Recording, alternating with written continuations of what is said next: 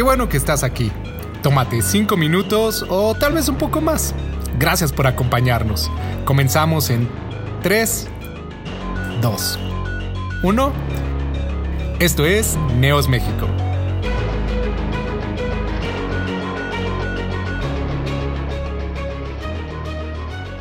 Vamos a escuchar la palabra y así como el título lo dice, necesito un consejo.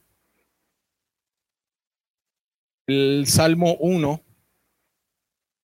es muy específico cuando nos habla de este propósito. Creo que en estos momentos todos, la humanidad completa necesita escuchar un consejo. Y son muchos los lugares, son muchas las personas donde nosotros podemos encontrar un consejo, donde nosotros podemos encontrar una palabra a nuestra vida, para nuestra vida, para lo que estamos viviendo, para lo que estamos planeando, para lo que estamos eh, iniciando, todos los proyectos, el plan de vida, las decisiones a corto, a mediano y a largo plazo.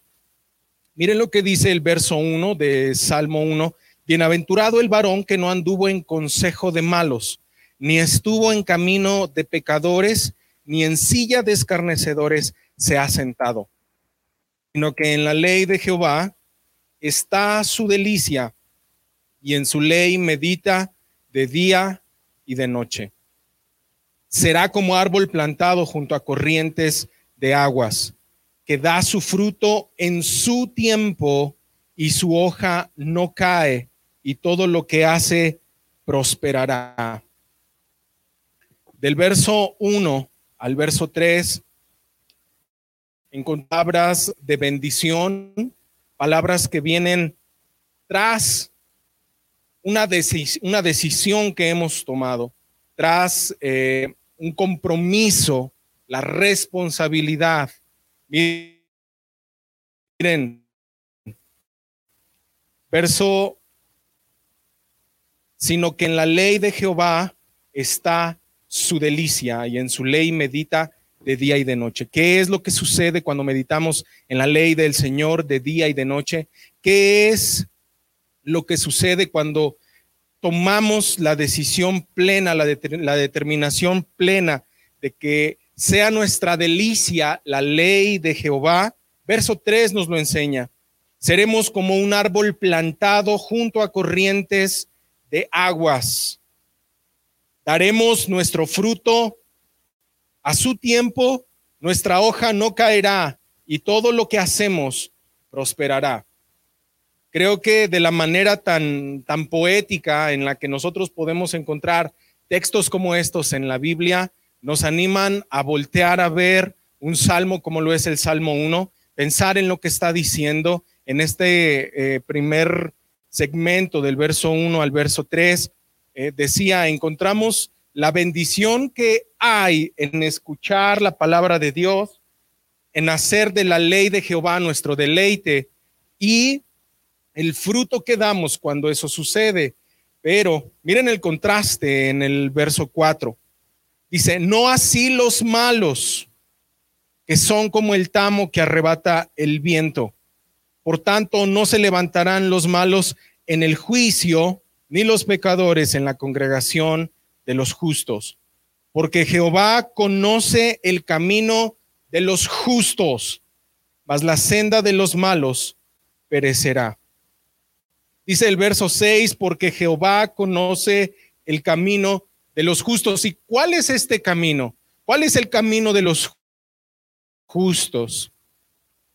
¿Qué sucede cuando cada uno de nosotros, en lo que estamos viviendo, en lo que estamos atravesando, en el contexto en el que estamos, solteros, seamos casados, estemos estudiando, estemos en un trabajo, estemos en un ministerio, estemos, ah, no sé, estudiando teología, estemos apenas eh, dando nuestros primeros pasos con Jesús o aún en la decisión de caminar o no con Dios?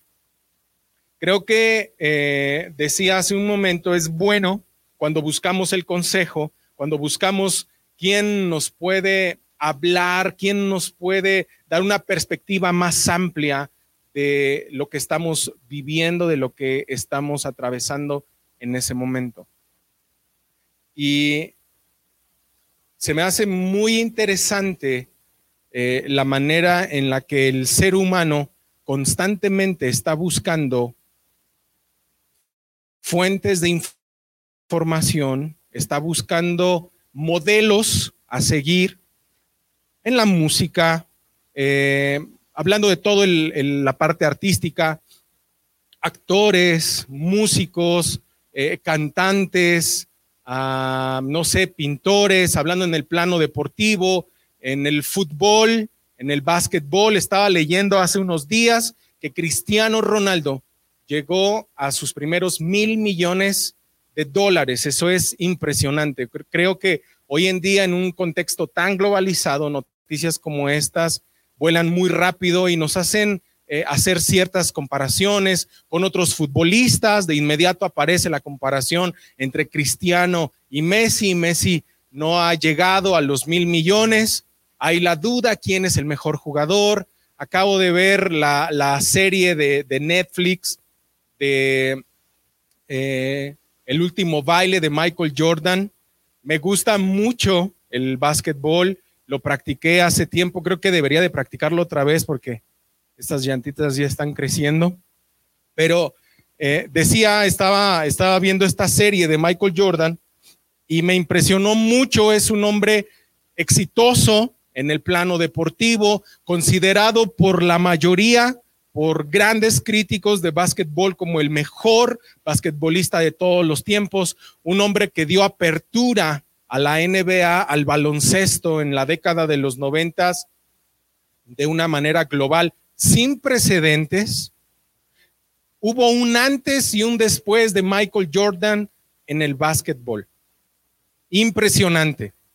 Ah, Hace algunos meses escuchamos la noticia de que otro gran basquetbolista, Kobe Bryant, había muerto y precisamente días después, en un homenaje que se le hizo, Michael Jordan junto con otros basquetbolistas dieron algunas palabras a toda la gente que se concentró para homenajear a Kobe Bryant. Gente que influencia, gente que eh, que tiene un liderazgo en el mundo, gente que puede ser un precedente para nuestros sueños, para nuestros anhelos, más para el de los jóvenes que apenas están descubriendo el mundo, qué es lo que quieren hacer, qué es lo que quieren estudiar, jóvenes que ven en el deporte más que un hobby, más que un gusto, ven un estilo de vida, ven una carrera profesional. Hoy por hoy, ser un deportista es sinónimo de profesionalismo, es toda una carrera. Y bueno, tenemos en otros planos gente de negocios, tenemos en otros planos personas que eh, a través de su influencia y a través de su liderazgo le dan sentido a muchas cosas en el mundo entero. Creo que nunca como antes, más por la influencia de Internet en nuestros días, nosotros podemos tener acceso a las palabras o el discurso que han dado ciertas personas que eh, dan ciertos equipos de, de fútbol, de básquetbol, que dan algunos políticos. Hay muchos políticos en el mundo entero que su influencia es real, que su influencia es bastante, no solamente en los países donde sirven como políticos, sino en otros países también. El idioma ya no es una barrera, aunque en Latinoamérica eh, la mayoría de los países, desde México hasta abajo, hablamos español, Brasil habla portugués, tenemos algunos países Haití, francés, eh, algunas personas inglés, pero ya no es una barrera, el idioma ya no es una barrera.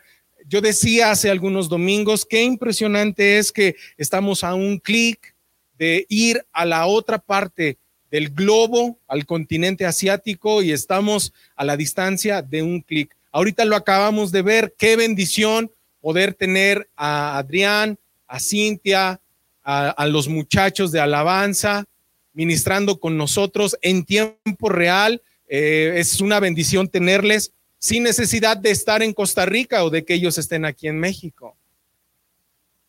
Es una bendición. Pero, dice el verso 1 de Salmo 1, bienaventurado el varón que no anduvo en consejo de malos, ni estuvo en camino de pecadores, ni en silla de escarnecedores se ha sentado. Verso 2. Sino que en la ley de Jehová está su delicia.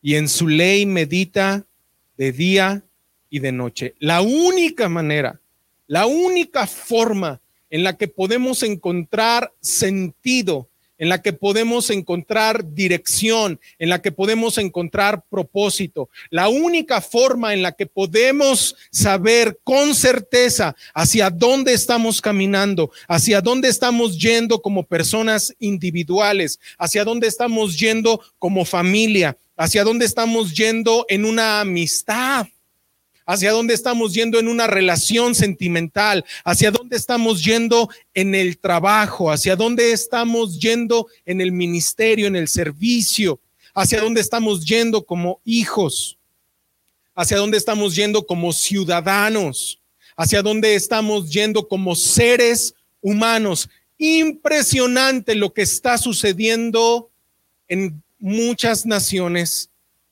del mundo entero.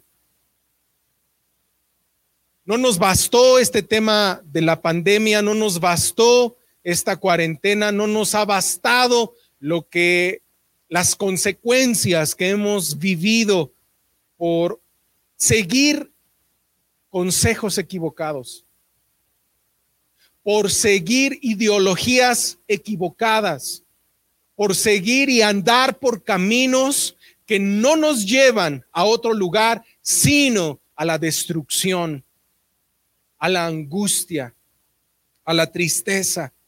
Qué tremendo es ver lo que está sucediendo en el mundo entero. Y la pregunta es,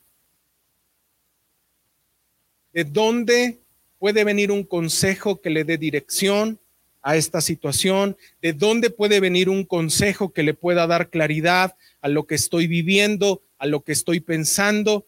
¿De dónde puede venir la certeza que yo necesito para caminar en esta vida en cada momento, en cada etapa de mi vida. El verso 2 del Salmo 1 nos lo enseña.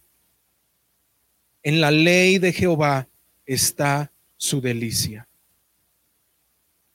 Mira la comparación que hace. Todo el verso 1 señala a hombres malos, lo dice al inicio, bienaventurado el varón que no anduvo en consejo de malos.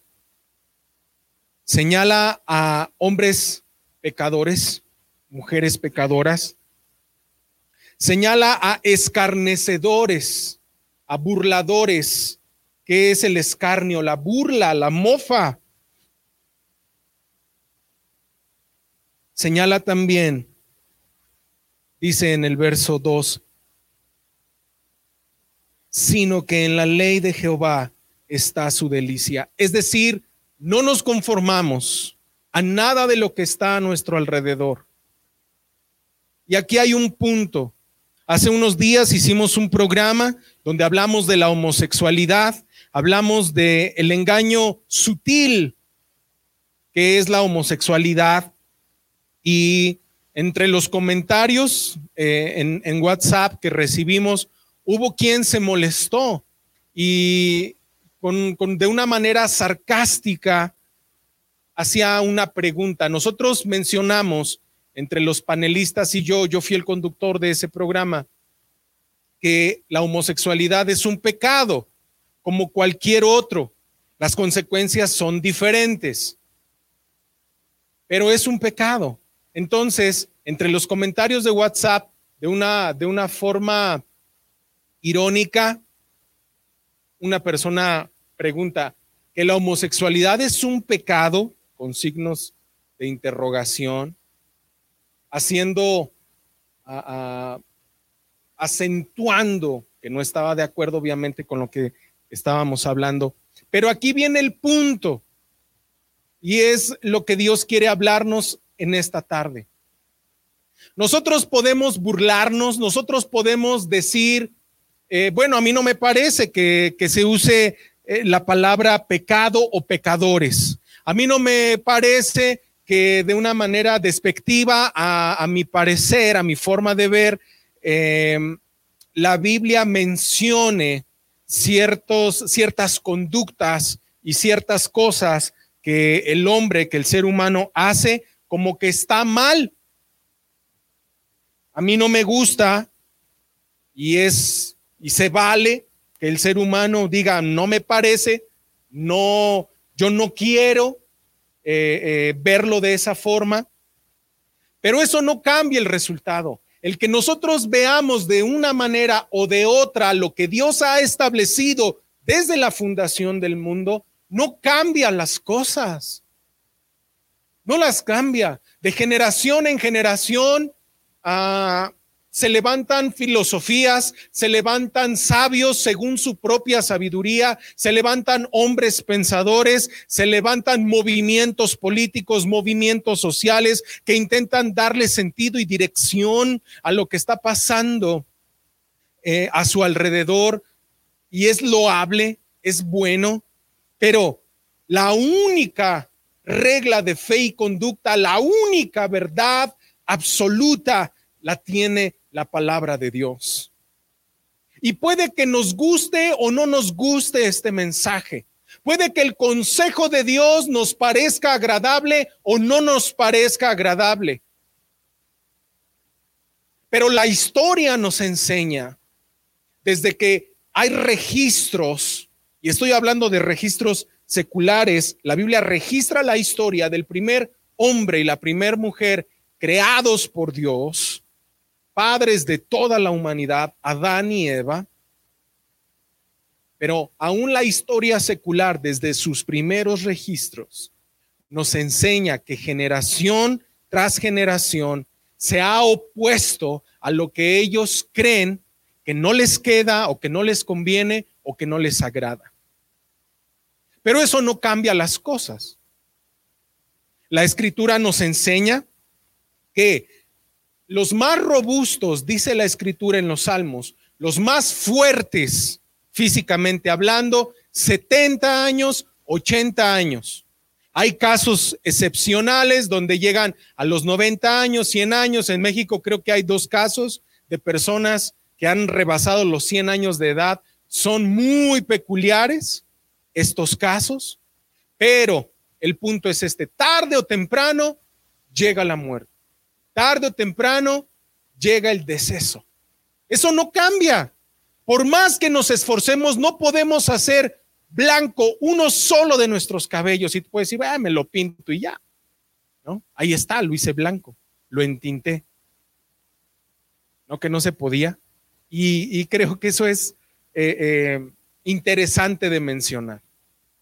Porque como seres humanos, se me vino este ejemplo sin querer, ahorita que decía del pelo, como seres humanos podemos cambiar el color de nuestro cabello, podemos cambiar con cirugía plástica eh, algunas facciones que no nos gustan de nuestro cuerpo, una, una liposucción que pues, me vendría bien.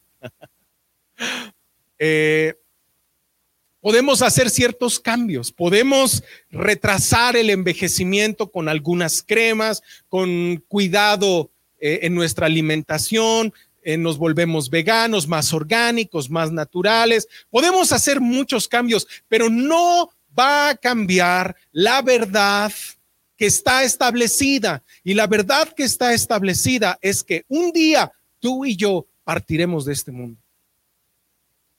Pero no nos conviene ver estas verdades que están en la escritura. No nos conviene, no queremos, no nos acomoda ver el consejo de Dios.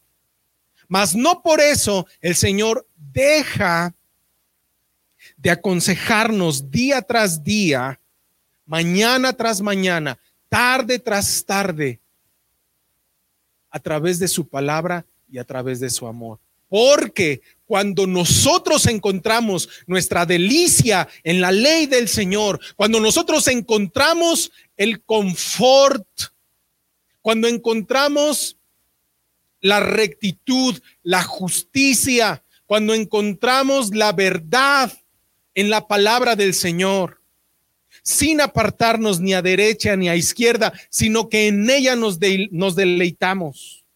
Buscamos ponerla por obra. Buscamos atarla a nuestro cuello. Buscamos que sus consejos nos guíen en todas las áreas de nuestra vida. Buscamos no solamente para nosotros que su palabra sea una verdad, sino que en una relación sentimental fundamentamos y comenzamos a construir esa relación en la palabra de Dios. ¿Qué dice la palabra de Dios? ¿Cuál es el consejo del Señor para una relación de novios? ¿Cuál es el consejo de Dios para el área laboral? ¿Sabías que la Biblia habla de la parte laboral?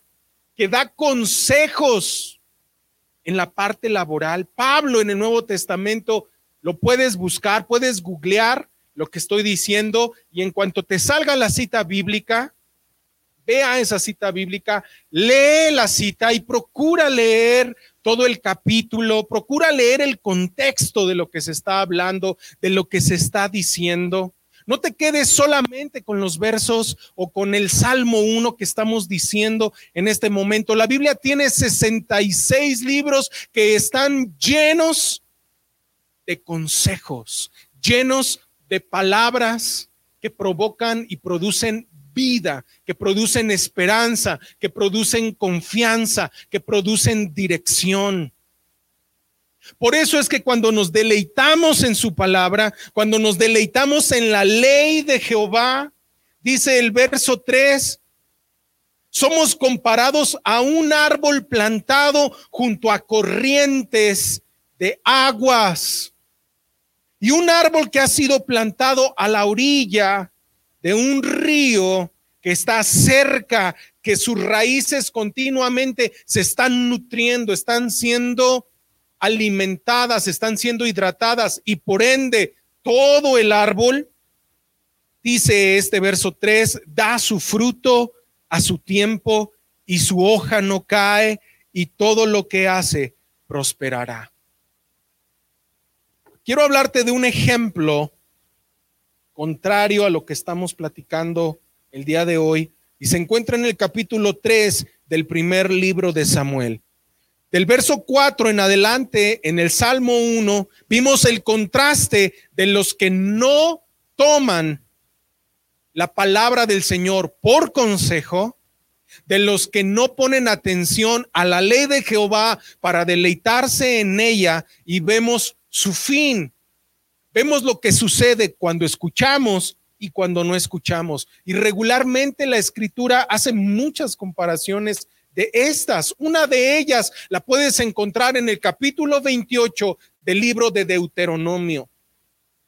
¿Qué sucede cuando escuchamos? ¿Qué sucede cuando no escuchamos? Porque no solamente se trata de escuchar, sino de hacer. Mira a este hombre, un sacerdote en el tiempo de los jueces de Israel. Fue el penúltimo de los jueces. Estamos hablando del sacerdote Elí.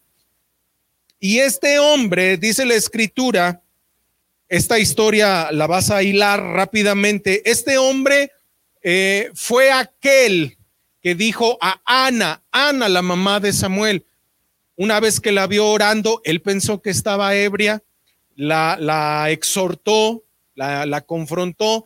Ana le dice, mi señor, no estoy borracha, estoy orando, estoy derramando mi alma al Señor porque soy estéril. Conocemos lo que Jehová hizo con Ana. Ella se embarazó de Samuel y ella cumplió sus votos. Ella dijo que dedicaría al niño al servicio del Señor. Trajo a Samuel a muy temprana edad al templo y lo dio a Elí, como dijo que lo haría. Samuel, verso 1 de capítulo 3, dice, el joven Samuel ministraba a Jehová en presencia de Elí. Y la palabra de Jehová escaseaba en aquellos días. No había visión con frecuencia. Y aconteció un día que estando Elí acostado en su aposento, cuando sus ojos comenzaban a oscurecerse, de modo que no podía ver, Samuel estaba durmiendo en el templo de Jehová donde estaba el arca y antes de que la lámpara de Dios fuese apagada, verso 4, Jehová llamó a Samuel. Conocemos esta historia del verso 4 al verso 9 nos narra que tres veces el Señor habló a Samuel y Samuel no conocía aún la voz del Señor, no no discernía que era el Señor quien le estaba hablando, fue con Elí y le dijo, aquí estoy, mi Señor. La primera vez, Elí le dijo, yo no te hablé, regresa a dormir. Así pasaron dos veces más y en la tercera, Elí entendió que era el Señor quien le estaba hablando a Samuel y le dijo, la próxima vez que la voz te hable, que escuches esa voz, dile, contéstale, habla que tu siervo escucha. Es una historia muy linda, es una historia que me bendice mucho, la manera en la que Jehová se reveló a Samuel, más porque dice la escritura en el verso 1 que la palabra de Jehová escaseaba en aquellos días, que no había visión con frecuencia. Entonces Dios levanta a un joven dispuesto a servirle, dispuesto a escuchar su palabra, dispuesto a ser obediente. Dios hizo cosas tremendas a través de Samuel. Samuel fue el profeta que ungió al primer rey de Israel, al rey Saúl, y también ungió al segundo rey, al rey David. Tenemos dos libros de este profeta, te invito a que los leas, es una bendición escudriñar y ver lo que sucedió, lo que pasó, pero específicamente en esta historia, decía, es muy linda, hablar de Samuel es una bendición, hablar de Samuel es hablar de el último de los jueces, un ciclo que se cerró para el pueblo de Israel, históricamente algo interesante, algo impresionante, pero al mismo tiempo y un paralelismo en la vida de Samuel fue la vida de Elí. Elí era un sacerdote viejo, era un hombre ya viejo, pero era un hombre necio. Era un hombre que aún siendo sacerdote y estando en la casa de Jehová, no escuchaba para poner por obra la palabra de Jehová, sino que él andaba en sus propios juicios, en sus propias decisiones y en su propio consejo. Es interesante ver que una vez, verso 10, vino Jehová y se paró y llamó como las otras veces a Samuel. Samuel, Samuel. Entonces Samuel dijo, habla porque tu siervo oye. Mira la actitud de Samuel. Mira cómo Samuel dice el verso 2, estaba en la casa de Jehová, verso 3, en el templo de Jehová, donde estaba el arca de Dios. Y el arca de Dios en el Antiguo Testamento representaba la presencia del Señor. Él estaba en la presencia de Dios. Ahí fue donde Dios se le reveló. Ahí fue donde Dios le habló. Y cuando Dios le habla y Samuel contesta, le dice, tu siervo oye. Del verso 11 al verso 13, Jehová habla de un juicio que traería a la casa de Eli, a los hijos de Eli, porque también los hijos de Eli servían en el templo, pero eran corruptos, eran ladrones, se aprovechaban de su posición para robar de las ofrendas, para quitar una porción de los sacrificios que se hacían al Señor y además de, de, abusar de su posición para tener relaciones sexuales con las mujeres que venían al templo. Estos cuates eran una fichita. Y dice la escritura, Verso 11, Jehová dijo a Samuel, he aquí haré yo una cosa en Israel, que a quienes la oyeren les retiñirán ambos oídos. Aquel día yo cumpliré contra Elí todas las cosas que he dicho sobre su casa, desde el principio hasta el fin, y le mostraré que yo juzgaré su casa para siempre por la iniquidad que él sabe, porque sus hijos han blasfemado a Dios y él no les ha estorbado. En Deuteronomio capítulo 6, del verso 7 en adelante, encontramos un consejo que Dios le dio a Moisés para que recitara al pueblo de Israel. Y ese fue, repetirán esta ley, estos preceptos, estos mandamientos a sus hijos en el camino, en la casa, al levantarse, al acostarse, al comer y estoy parafraseando esta parte. Te invito a que vayas a esa escritura, Deuteronomio 6, del 7 en adelante. Jehová le dijo a Moisés, ustedes repetirán a sus hijos esta palabra, les enseñarán esta ley. Y era algo que Elí no había cuidado.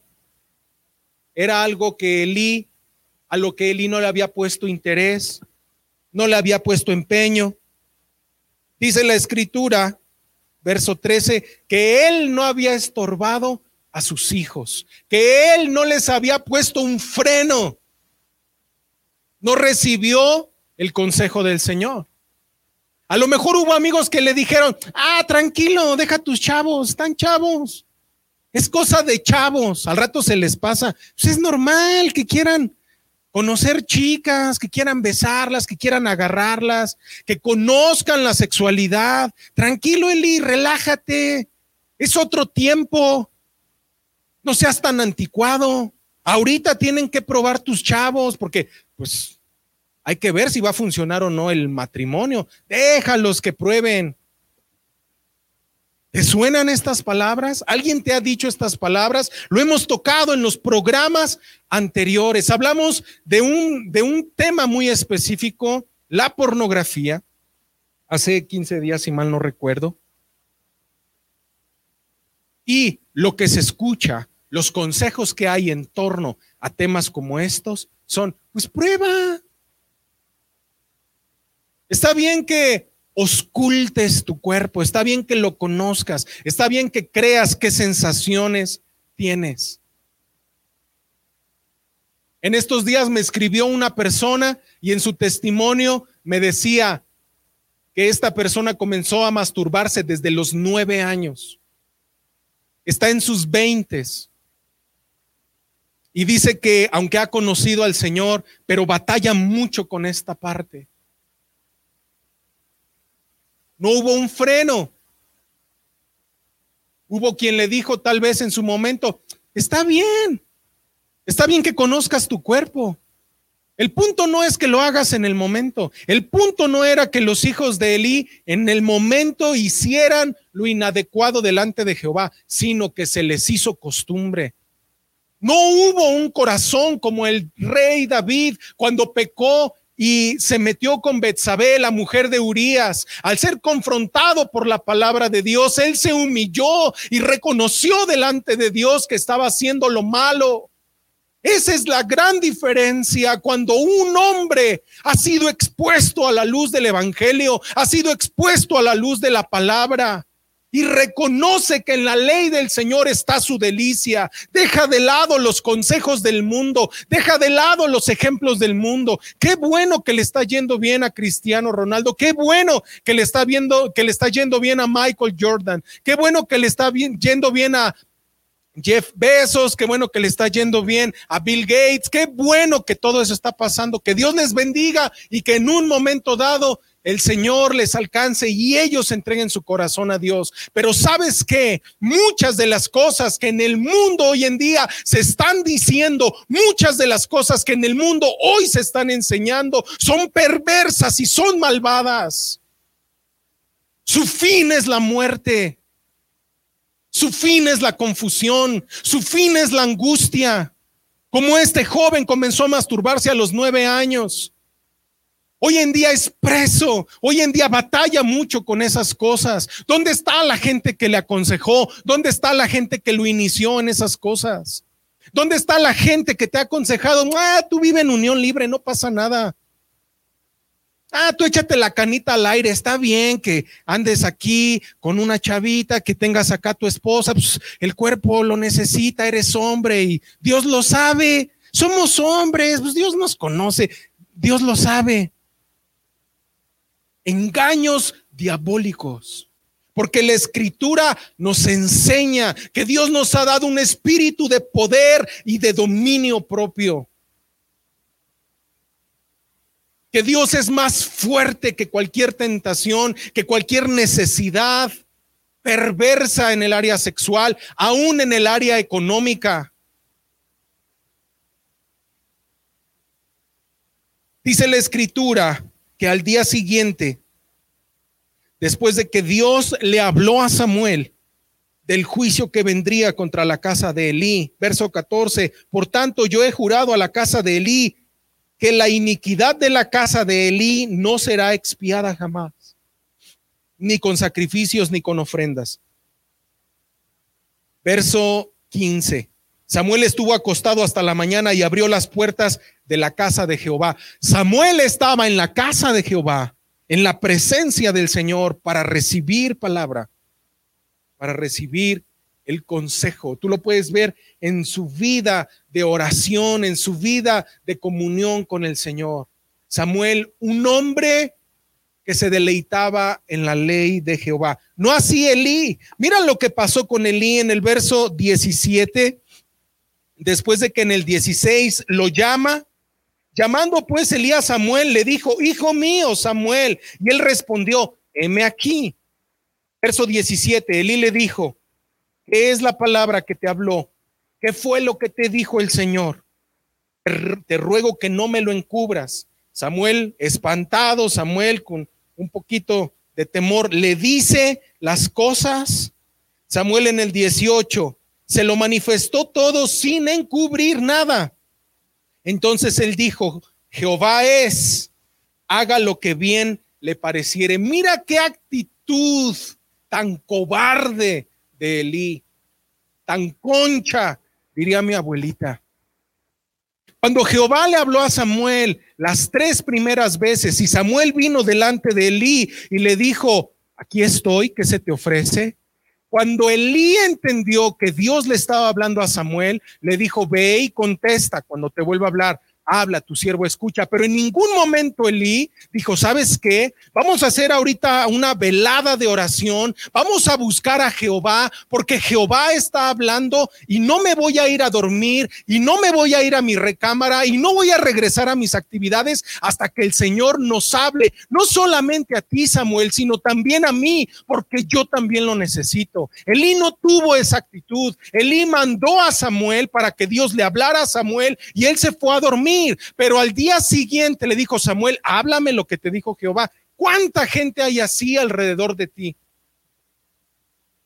Estás buscando al Señor, estás pagando el precio, estás luchando contra tentaciones, estás buscando deleitarte en la palabra de Dios, buscas su presencia, buscas estar ahí, buscas vivir en santidad, te aferras al Señor y mucha gente que está alrededor vive cómodamente en sus actitudes, en sus ondas, en sus cosas, y qué bueno, se libra albedrío.